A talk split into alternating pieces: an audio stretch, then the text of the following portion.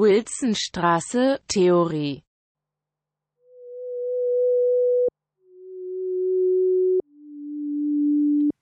Hermeneutik 5.4 Hermeneutischer Zirkel und hermeneutische Billigkeit Eine Konstante durchzieht die Geschichte der Hermeneutik von der Antike bis zur Gegenwart.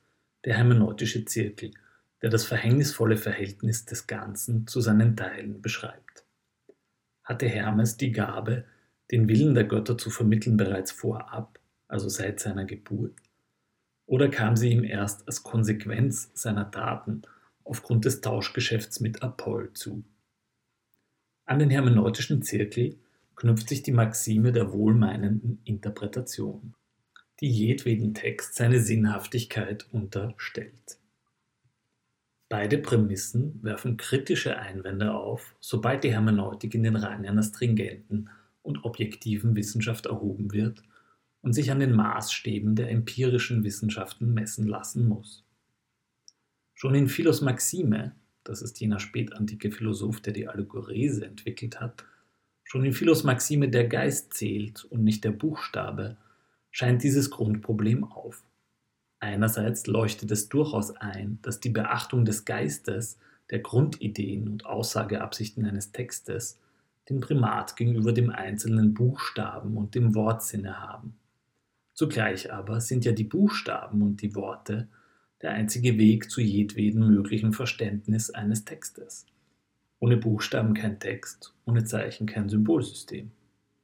In der mittelalterlichen Hermeneutik tritt der Zirkel in seiner Bedeutung etwas zurück, verbirgt doch letztlich Gott, respektive das Christentum, den Sinn des Großen und Ganzen und da letztlich auch jedes einzelne Teil auf Gott verweist, so gehört dem Großen und Ganzen, also Gott, der Primat. Das Verhältnis muss nicht weiter problematisiert werden, denn das wäre ein durch und durch blasphemischer Akt. Der Zirkelschluss tritt jedoch spätestens bei Luther wieder deutlich hervor, auch oder gerade weil Luther der Ansicht ist, dass die Heilige Schrift selbsterklärend ist. Luther streicht das Große und Ganze vor allem dort, wo es ihm weniger von Gott als in Form der institutionalisierten katholischen Kirche verbürgt erscheint. Er sorgt somit in Ansätzen für eine pluralistische Diskussion der Bibel. Jedwede konzise Auslegung oder auch hermeneutische Theorie bleibt allerdings hinter seinem politischen Impetus zurück. Auf pragmatischer Ebene verkehrt sich Luthers leitendes Prinzip sola scriptura ins Gegenteil. Texte und Schriften sind Repräsentation und verstehen sich eben nicht von selbst. Es ist eher umgekehrt. Das Verstehen als existenzielles Moment richtet sich von selbst auf Texte und alles weitere. Richtlinien zum Verständnis der Bibel werden erst von Matthias Flacius ausgearbeitet. Flacius empfiehlt, sich dem heiligen Text mit der richtigen Einstellung zu nähern, und die richtige Einstellung ist jene, die die göttliche Wahrheit und das heilsgeschichtliche Versprechen fokussiert.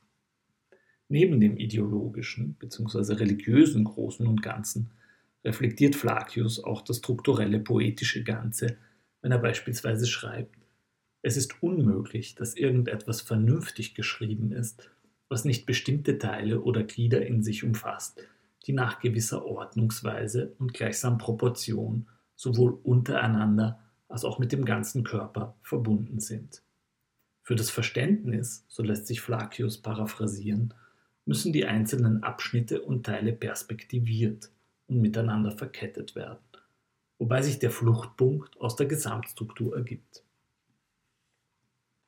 Georg Friedrich Meyer wiederum, der unter anderem Baumgartens Ästhetik ins Deutsche übertragen hat und als einer der ersten Ästhetiker gilt, betont in seinem Versuch einer allgemeinen Auslegekunst von 1757 das Prinzip der hermeneutischen Billigkeit.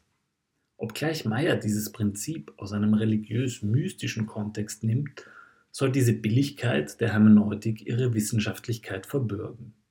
Ihr folgend wird vor allem das zur wesentlichen interpretatorischen Referenz, was man heute als Autorintention bezeichnen würde. Dem Text wird eine auktoriale Aussage unterstellt. Wir unterstellen, dass der Sprecher seine Zeichen klüglich erwählt hat, schreibt Meyer. Und an dieser Autorintention hat sich jede Auslegung zu orientieren. Wenn der Autor und sein Ausleger einerlei und eben dasselbe denken, so Meyer, dann ist die wahre Bedeutung erfasst. Dies gilt, bis sich das Gegenteil erhelle. Man beachte den Nachsatz.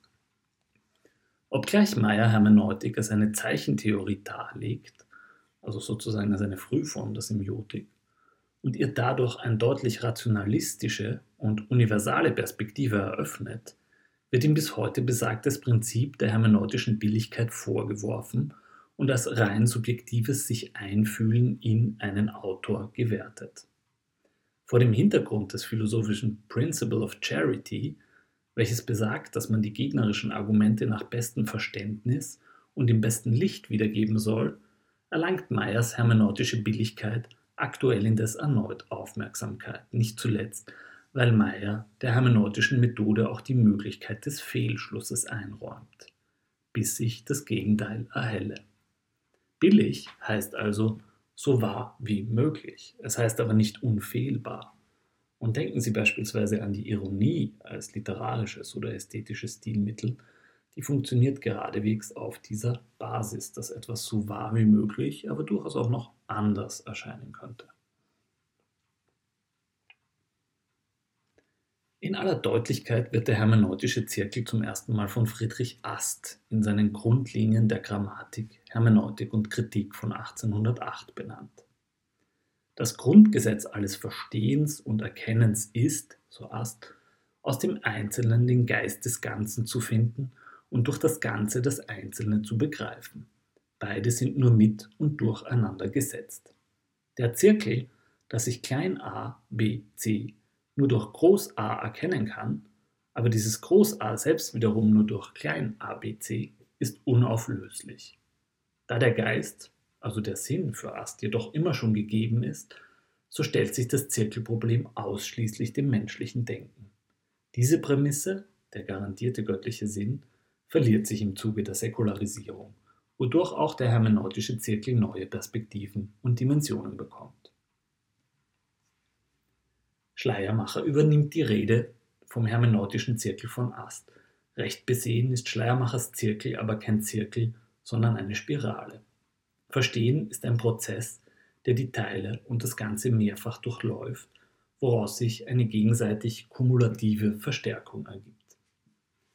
Ein Satz wird gehört und gelesen, woraus sich eine Vermutung ergibt, die sich später durch weitere Sätze zu einem Zusammenhang konkretisiert.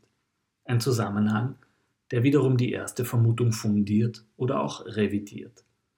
So können wir sagen, so Schleiermacher, dass vom Anfang eines Werkes allmählich fortschreitend das allmähliche Verstehen des Einzelnen und der sich daraus organisierenden Teile des Ganzen immer nur ein provisorisches ist, nur dass je weiter wir vorrücken, desto mehr auch alles Vorige von dem Folgenden beleuchtet wird.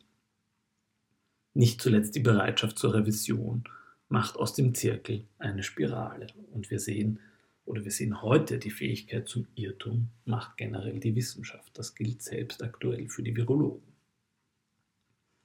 Schleiermacher gibt noch einen weiteren Hinweis.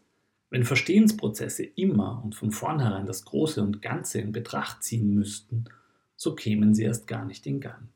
Für Schleiermacher ist es die psychologische Auslegung, mit der die Hermeneutik letztlich beginnt. Und das kann nicht genug betont werden, denn ich denke, auch heute ist es noch so, dass ein Text oder ein Symbolsystem ja erstmal immer einen emotionalen oder affektiven Anker braucht, der ein Interesse weckt, von dem dann aus eine Interpretation, eine Auslegung und eine Analyse beginnen kann.